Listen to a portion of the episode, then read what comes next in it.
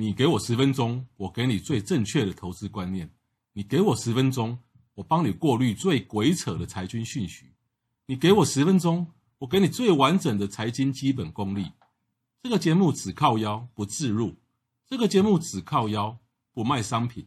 我是黄国华，人称总干事，每天十分钟来靠腰，给你满满的知识回报。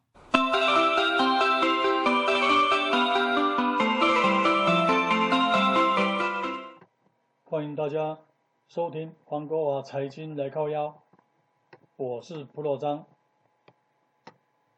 死亡的财务学，很好奇哦，死亡有什么好谈的？这两天邻居在办丧事，整条上巷子都塞满了鲜花罐头塔，大家的汽车、机车都无法进出。由于都是老邻居了。也不会有人抗议，谁家不死人呢？以往家祭、公祭、移灵，会从以往一大早开始，到送上山头或火葬场后，回到商家处，还有外烩白桌，招待亲友及工作人员当午餐，才算礼程结束。现在几乎都在两个小时内完成。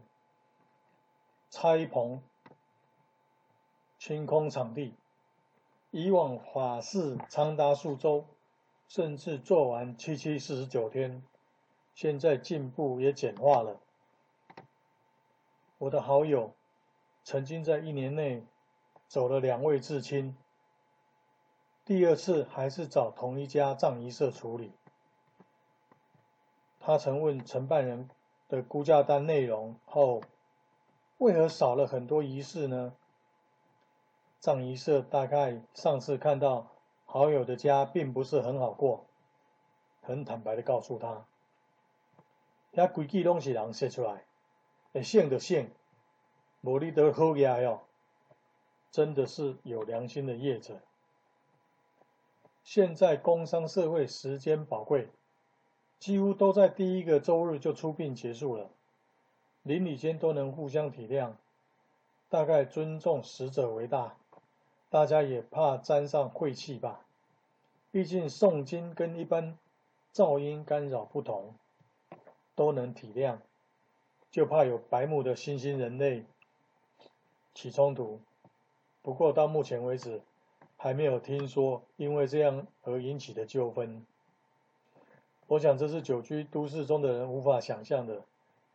都市中公寓生存，活人都难受了，何况是死者？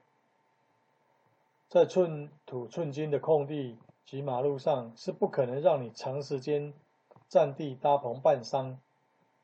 从懂事以来，印象中呢，都是到县市的公办殡仪馆举行仪式，现在则是流行到葬仪社设置的会馆，让亲友追悼，然后送到墓园下葬。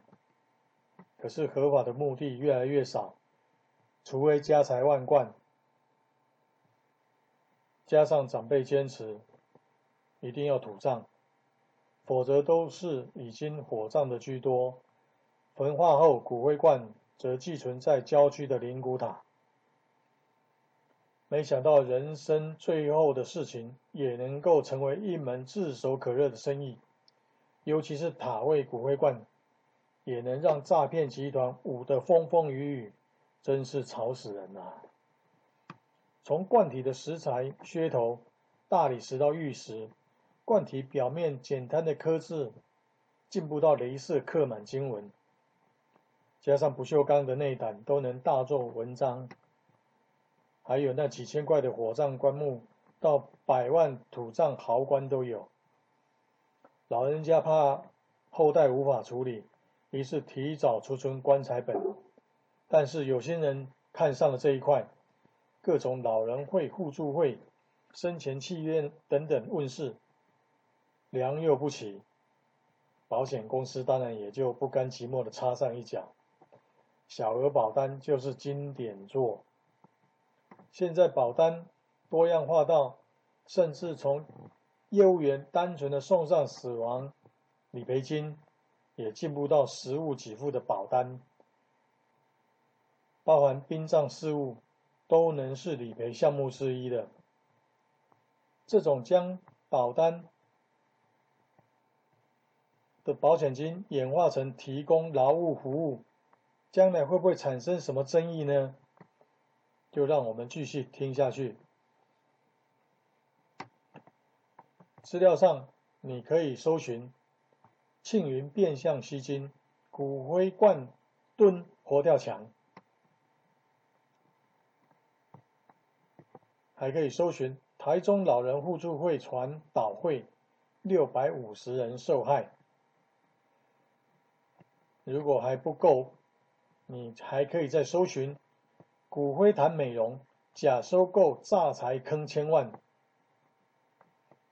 额外一提的。桑叶菜，现在各位可能比较少看到所谓的白桌了，哦，红白喜事，我们结婚、喜庆、祝寿、生日的，啊，那种的菜，跟商家出殡完回来吃的菜色是不太一样的，这个是有规矩的，所以。常常有人说“富不过三代”，不懂得穿衣吃饭。我们一般吃饭切的小肠是要斜切，桑叶菜的小肠是剁直角的，这个大家没有想到吧？啊，好的，今天就到这里，谢谢各位。